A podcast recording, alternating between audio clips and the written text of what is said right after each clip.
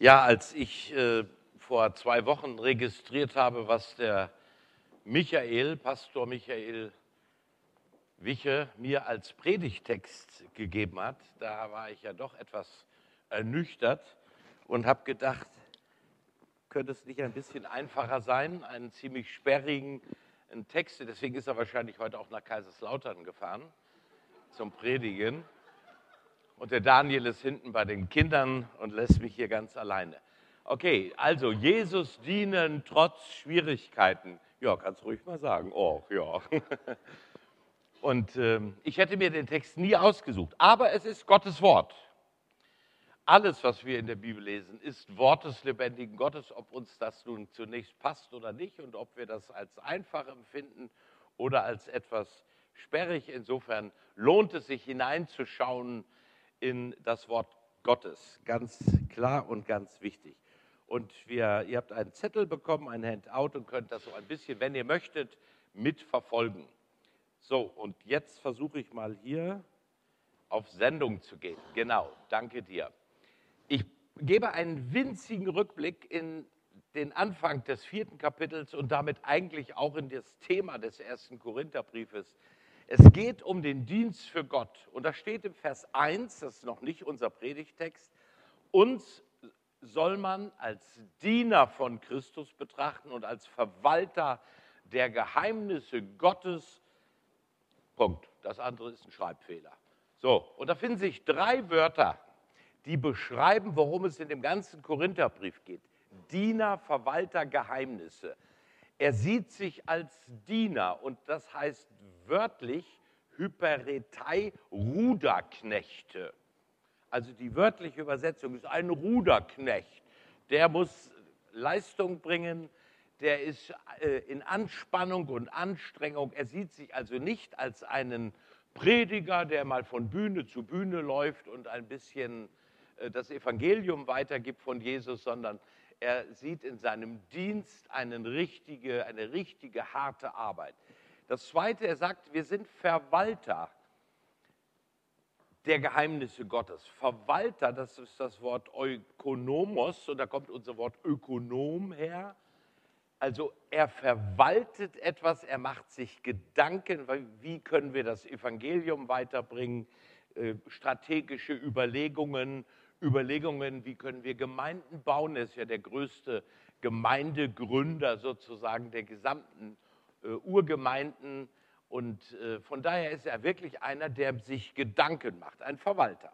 Und er, was soll verwaltet werden? Die Geheimnisse Gottes, Mysterion im Griechischen. Und das ist hochinteressant.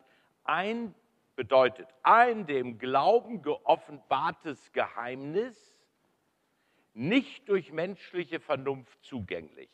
Nun bring mal jemand etwas bei. Also, warum sollte ich mir einen Mercedes kaufen?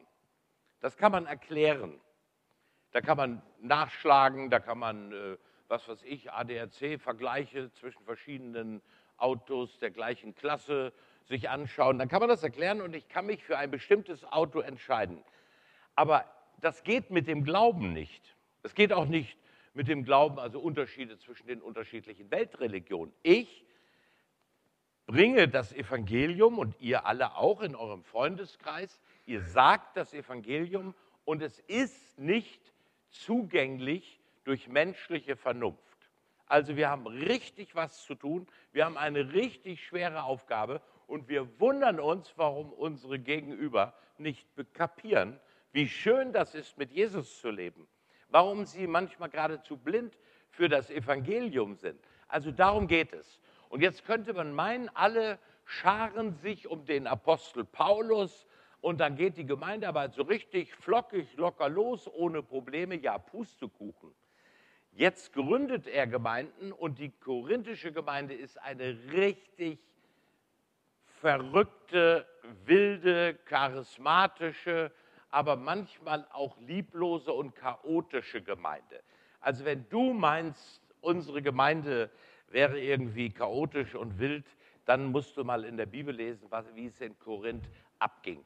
Da hatten, haben wir noch ganz andere Verhältnisse. Schauen wir uns jetzt mal die einzelnen äh, Felder an. Wenn das Ding hier funktionieren würde. Der erste Abschnitt, den habe ich übertitelt mit Wichtigtour in Korinth. Das habe ich auf mich bezogen, Brüder, und auf Apollos, schreibt er hier. Was meint er? Er hatte vorher gesagt, ihr werdet mich nicht richten. Euch steht das gar nicht zu. Und ich richte mich noch nicht mal selber für das, was ich tue. Ich tue das einfach. Ich bin überzeugt, das Richtige zu tun. Das ist damit gemeint. Das habe ich nicht, habe ich auf mich bezogen, Brüder, und auf Apollos, einen Mann aus der Gemeinde mit einer hohen Redebegabung. An unserem Beispiel sollt ihr lernen, nicht über das hinauszugehen, was in der Schrift steht, dann werdet ihr euch nicht für den einen auf Kosten eines anderen wichtig machen. Also hier gab es Menschen, die Christen geworden sind, aber aufgeblasen und arrogant daherkommen. Anders muss man es sagen. Richtige Wichtigtour. Und sie machten sich auf Kosten eines anderen wichtig. Sie sagen, ich bin besser als du, ich kann mehr als du, ich bin mehr wert in der Gemeinde und so weiter und so fort. Komisch, darf es das in der Gemeinde geben? Eigentlich nicht, aber es gab es. Und offensichtlich so stark und so viel, dass das hier in der Bibel Einfluss findet. So, gehen wir weiter. Wer sollte dir denn, sagt Paulus, diesen Wichtigtouren, einen Vorrang einräumen? Hast du etwas, das du nicht von Gott bekommen hast? Und wenn du es mitbekommen hast, was gibst du damit an, als hättest du es selbst gehabt? Ihr seid ja so satt, ihr seid schon so reich, ihr habt die Herrschaft angetreten, aber ohne uns. Ach, hättet ihr es wirklich schon getan, dann könnten wir ja mit euch herrschen.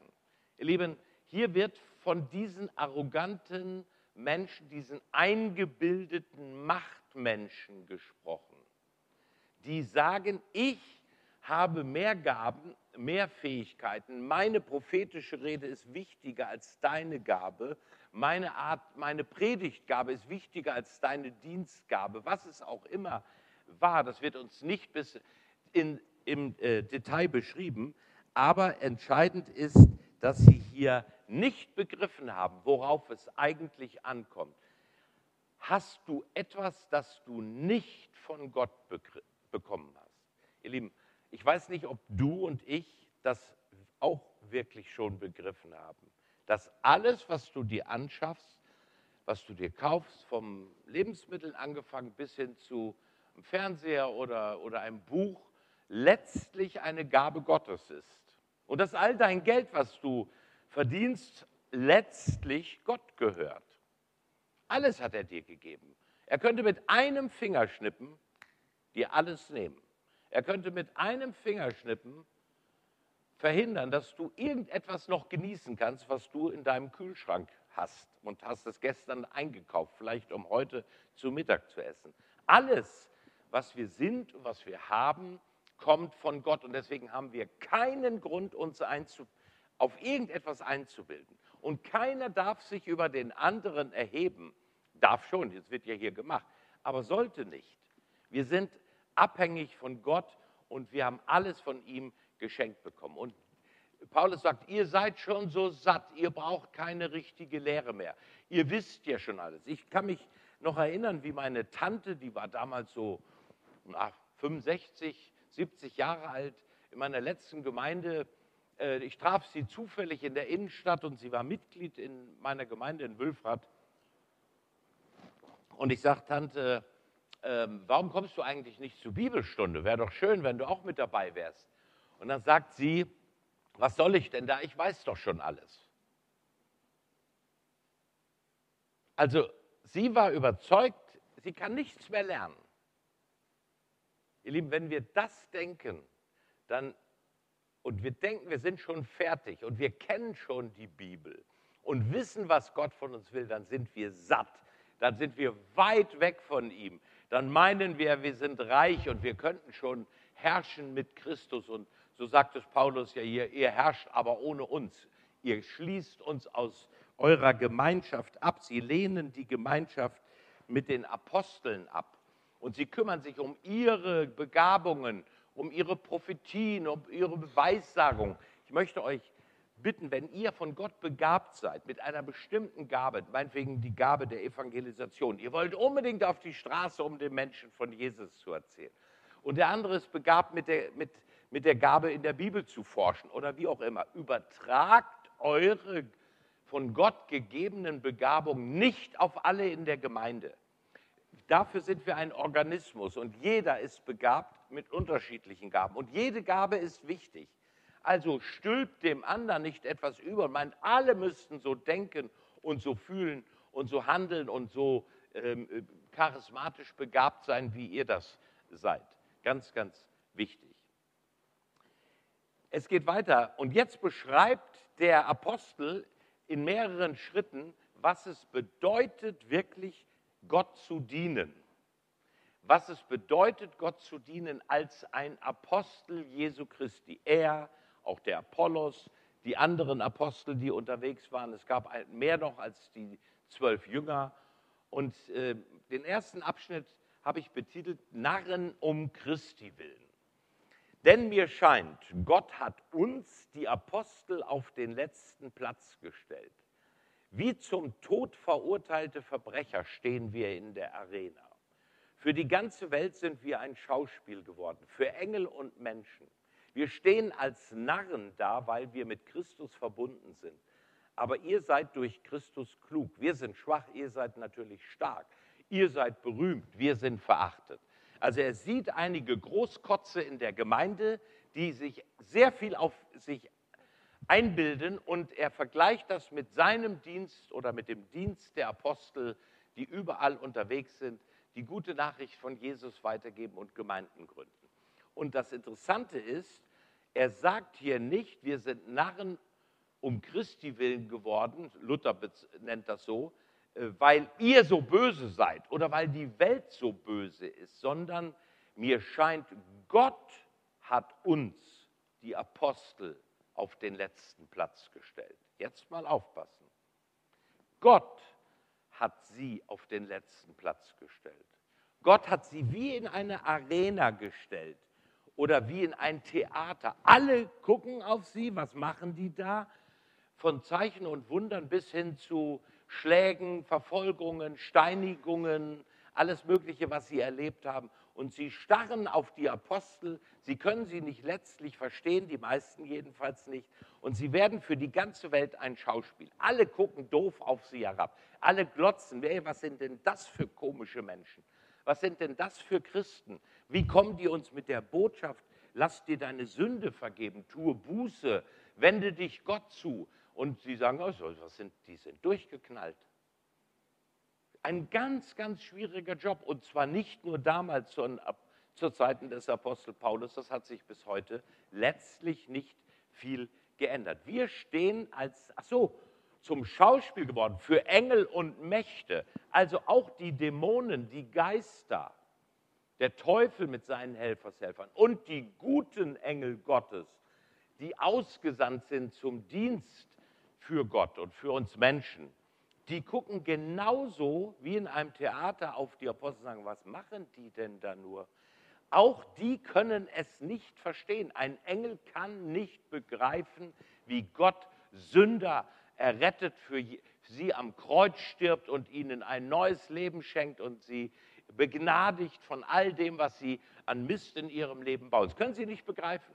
Und sie können schon, die, die gefallenen Engel, die Geister und Dämonen, die können das schon gar nicht begreifen, wie ein Gott der Liebe sich den Menschen zuwendet und dass er seinen eigenen Sohn schickt, der für sie am Kreuz stirbt. Unglaublich, für sie vollkommen unverständlich.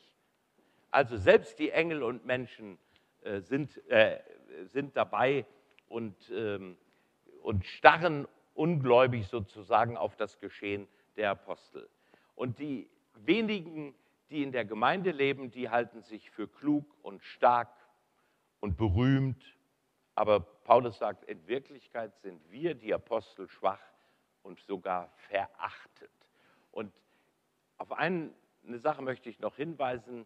Ähm, ich selber habe mal den Weg in die Bildzeitung gefunden, vor vielen Jahren. Da haben wir einen Straßeneinsatz gemacht, ist jetzt nicht so gut. Und ich habe mich auf eine große Leiter gestellt, gesetzt, so drei Meter hoch war sie. Und dann habe ich ein Schild hingetan, äh, ich bin ein höheres Wesen, glauben Sie an mich. So, und von beiden Seiten. Jetzt kamen die Menschen und haben mit mir gesprochen oder ich habe mit ihnen diskutiert. Ich sage, Sie sind doch auch gläubig. Dann können Sie auch an mich glauben. Ich bin, äh, Sie glauben auch an ein höheres Wesen. Hier, drei Meter hoch. Ich bin auch ein höheres Wesen. Und das fand dann Einzug in die Bildzeitung mit der großen Schlagzeile Narr um Christi willen. Und ich frage euch jetzt mal, wäre euch, da, wäre euch das peinlich gewesen, mit dabei gestanden zu haben, als die Bildzeitung kam und macht ein Foto, wie, und ihr seid mit dabei, wie der bekloppte Prediger da auf der Leiter sitzt und sich zum Narren und zum Affen macht. Wäre euch das peinlich gewesen? Ich habe einige getroffen, denen war das peinlich. Und einigen, dir wäre das nicht peinlich gewesen. Ich. okay, gehen wir weiter. Die Apostel. Jetzt geht es nochmal, gibt es nochmal eine Schippe drauf, wie der letzte Dreck. Jetzt beschreibt er den Dienst, seinen Dienst. Und zwar ist das jetzt nicht etwa so eine äh, verklärte Sicht, guck mal, was ich alles für Jesus durchgemacht habe, sondern bis zu diesem Augenblick hier, das war für ihn absolute Gegenwart. Bis zu diesem Augenblick leiden wir Hunger und Durst, weil sie für Jesus unterwegs waren und haben nicht genügend anzuziehen. Wir werden misshandelt und haben nirgendwo ein Zuhause. Wir plagen uns ab, um mit den eigenen Händen das tägliche Brot zu verdienen. Bis dahin, ihr Lieben, hier beschreibt er, dass sie eigentlich behandelt werden wie Landstreicher. genau das wird beschrieben. Sie haben keine Bleibe, sie haben Hunger, sie haben Durst, sie haben nicht genügend anzuziehen, sie werden misshandelt, sie haben kein Zuhause. Wie Landstreicher werden sie behandelt. Und so fühlen sie sich manchmal auch. Und dann müssen sie mit dem täglichen, das tägliche Brot verdienen, mit der eigenen Hände Arbeit. Wenn Griechen, Korinther waren ja Griechen, eine griechische Gemeinde, das lesen, dann haben die gleich mit der Nase gerümpft. Wer arbeitet, das ist das Letzte, so das gemeine Volk. Die Sklaven, die haben gearbeitet, aber nicht ein stolzer Grieche, der hat für sich arbeiten lassen. Also das war denen verpönt. Und jetzt kommt da so ein Landstreicher daher und arbeitet auch noch, um sein tägliches Brot zu verdienen. Und wie antwortet der Apostel Paulus? Und jetzt könnt ihr euch alle eine Scheibe abschneiden. Ich auch. Er sagt, wenn, wir, wenn man uns verfolgt, dann halten wir still aus. Wenn man schlecht über dich redet, wenn man dir um des Glaubens willen irgendwelche Hindernisse in den Weg legt, dann halten wir still aus. Wenn wir beleidigt werden, dann antworten wir freundlich. Fürchterlich. Wir keifen nicht zurück. Wir bleiben freundlich. Und wir sind für die ganze Welt wie der letzte Dreck geworden, ein Abschaum für alle. Ihr Lieben, wir werden das hier nicht so empfinden, aber 100 Millionen verfolgte Christen erleben das, genau das. Sie sind ein Abschaum. Man will sie aus ihrem Land rausjagen. Man will sie töten. Sie werden verfolgt. Sie passen nicht in die Kultur des jeweiligen Landes. Und sie müssen mit, mit Diskriminierung jeder Art rechnen. Häuser werden eingerissen, Frauen und Kinder äh, vergewaltigt und getötet. Abschaum, Dreck, das ist jetzt im Jahre 2021 nicht anders als damals, als der Apostel Paulus unterwegs war. Nur wir leben hier in einer Blase der Glückseligkeit und kriegen das nicht so mit. Denke daran, Gott hat dich berufen, sein Nachfolger zu sein. Ich hoffe, alle hier sind Nachfolger Jesu. Wenn nicht, dann werde heute einer. Aber denke daran, du bist nicht Christ geworden, um ohne Probleme und unter dem Beifall der ganzen Welt dein Leben als Christ zu leben. Das ist nicht deine Aufgabe. Wenn du dich entscheidest, in Gottes Reich zu leben, wirst du auch mit Ablehnung in massiver Form rechnen müssen. Irgendwann kommt es in dein Leben. Und dennoch wissen wir, es gibt nichts Schöneres, als Jesus nachzufolgen. Und jetzt schreibt der Apostel, ich schreibe das nicht, um euch zu beschämen. Also er will ihnen nicht die Schamesröte ins Gesicht treiben. Er will ihn, sie nicht, ihnen nicht das Gesicht nehmen. Er möchte nicht rummeckern, dass die anderen sagen, ach guck mal hier, die blöden Leute in der Gemeinde der Apostel schimpft die jetzt über sie. Darum geht es ihm nicht. Sondern er möchte sie auf den rechten Weg bringen. Und jetzt nennt er sie regelrecht zärtlich. Ihr seid doch meine geliebten Kinder. Und selbst wenn ihr tausende von strengen Aufsehern durch Christus hättet, so doch nicht viele Väter. Denn durch Jesus Christus und durch das Evangelium bin ich euch zum Vater geworden. Und so bitte ich euch, nehmt mich zum Vorbild. Ihr Lieben, was ich brauche, ist ein Papa. Ich weiß, ich habe einen Papa im Himmel. Und ich habe einen ganz wunderbaren Papa auf dieser Erde gehabt. Davon zehre ich heute mit 66 Jahren noch. Viele haben das aber nicht gehabt. Und wir haben eine tiefe Sehnsucht danach, dass unser Vater im Himmel liebevoll, väterlich mit uns umgeht. In, so liebevoll und väterlich, wie es kein Vater auf dieser Erde zu 100 Prozent hinbekommt. Es ist eine tiefe Sehnsucht in uns. Und genau so ist Gott. Ist das nicht schön?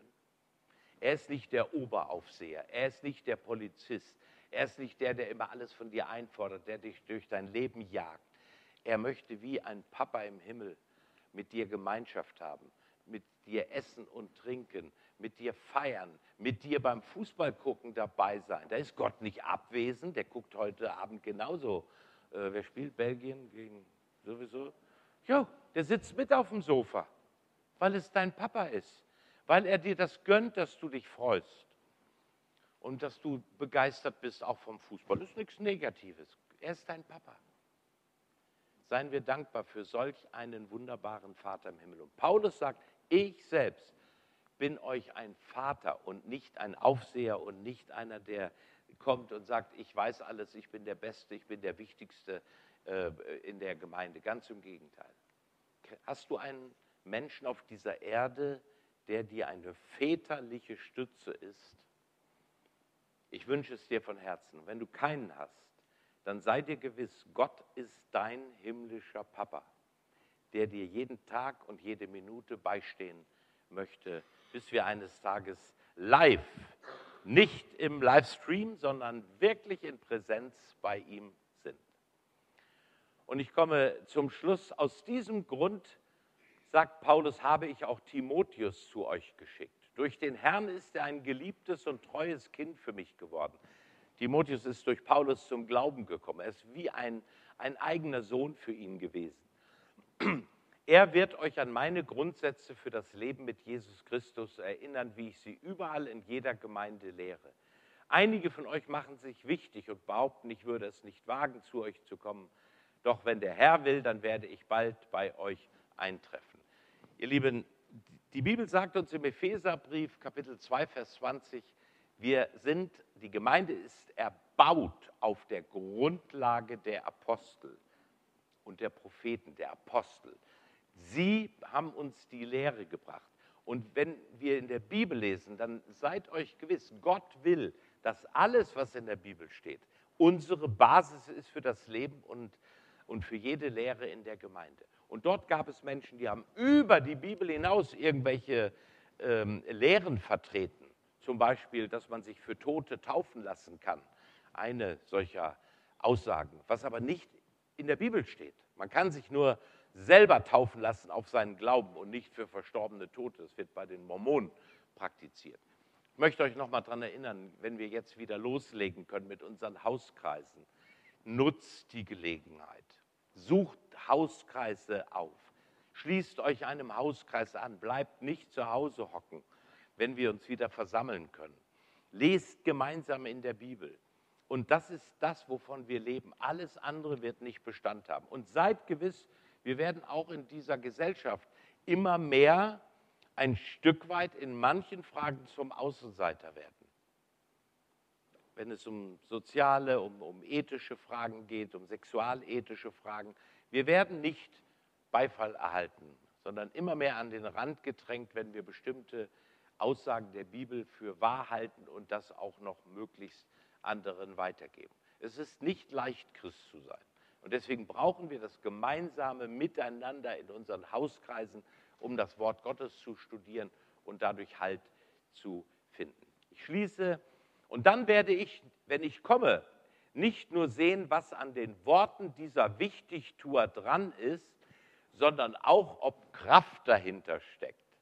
Denn die Herrschaft Gottes ist keine Sache des Redens, sondern der Kraft. Was ist euch lieber? Soll ich mit dem Stock zu euch kommen oder mit Liebe und Nachsicht? Das ist natürlich nicht wörtlich zu meinen, der wollte die nicht mit dem Stock verprügeln, sondern das ist ein Bild. Soll ich euch strafen oder soll ich euch in Liebe begegnen? Ihr Lieben, wenn du redest, ich weiß, wie viel Blabla in meinem Leben war und ist, wie oft ich Unsinn rede, wie oft ich Worte sage, die ich kurz anschließend bereuen muss. Das Reich Gottes besteht nicht aus Worten. Und jetzt frage ich dich, worin besteht denn die Kraft deiner Worte oder deines Lebens mit Gott?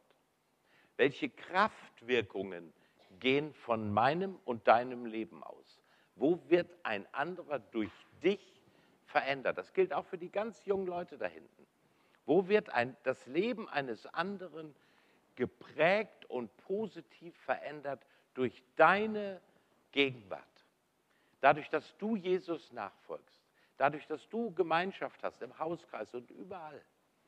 Also die Worte, man müsste doch mal das machen und die Gemeinde müsste doch das machen und der Pastor müsste doch das machen. Ist alles bla bla. Sondern die Frage ist, wo raus entsteht Kraft in deinem Leben? Und das sind meine letzten Fragen jetzt für heute. Wo wird in deinem Leben die Kraft Gottes konkret sichtbar? Woran können andere sehen, dass Gottes Geist in deinem Leben wirkt? Und nicht nur, dass du ein Sprücheklopfer bist, was du alles weißt über die Bibel und über Jesus. Und dein Nachbar, der schaut über den den Zaun und denkt, Mai, oh Mai, was ist das denn für ein Chaot?